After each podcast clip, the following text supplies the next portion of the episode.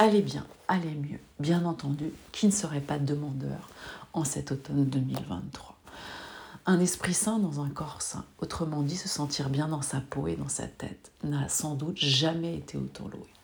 Nous parlerons ici surtout de santé mentale. Nous le savons, c'est d'abord une affaire de routine.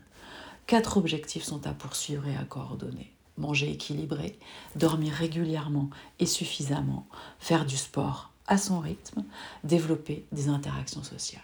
Sur ce dernier point, il convient d'être singulièrement attentif, car si les bienfaits sont connus, les risques doivent aussi être considérés.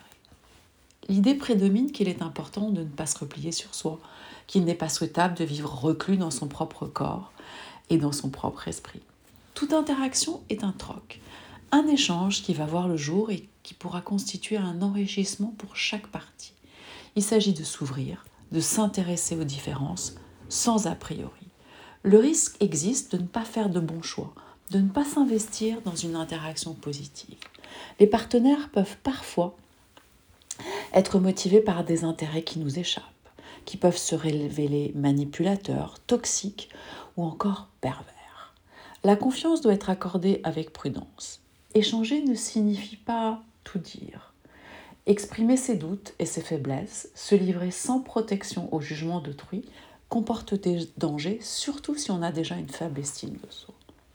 Et les maltraitances provoquent des traumatismes porteurs de souffrance. Il y a bien sûr les membres de sa propre famille et les amis proches. Avec eux, l'enjeu est de renforcer la relation tout en trouvant sa place.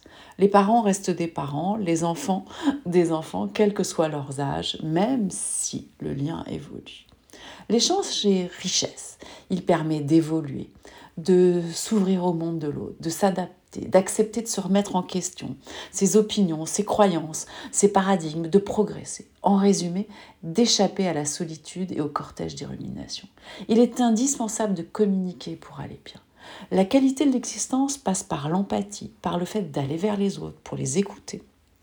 Les études pointent que les interactions sociales influent considérablement sur le sentiment d'être ou ne pas être heureux. Ils augmentent aussi euh, l'espérance de vie, réduisent la dépression, les troubles de l'anxiété. Rester seul, attaché à ses écrans, aux smartphones, aux ordinateurs, présente de nombreux risques d'isolement, d'anxiété et même d'altération de la perception du monde extérieur, notamment pour les adolescents, surtout s'ils ont déjà un comportement introverti. Le développement des relations sociales procure du bien-être et renforce l'estime de soi qui se nourrit dans le regard bienveillant de ceux qui nous entourent.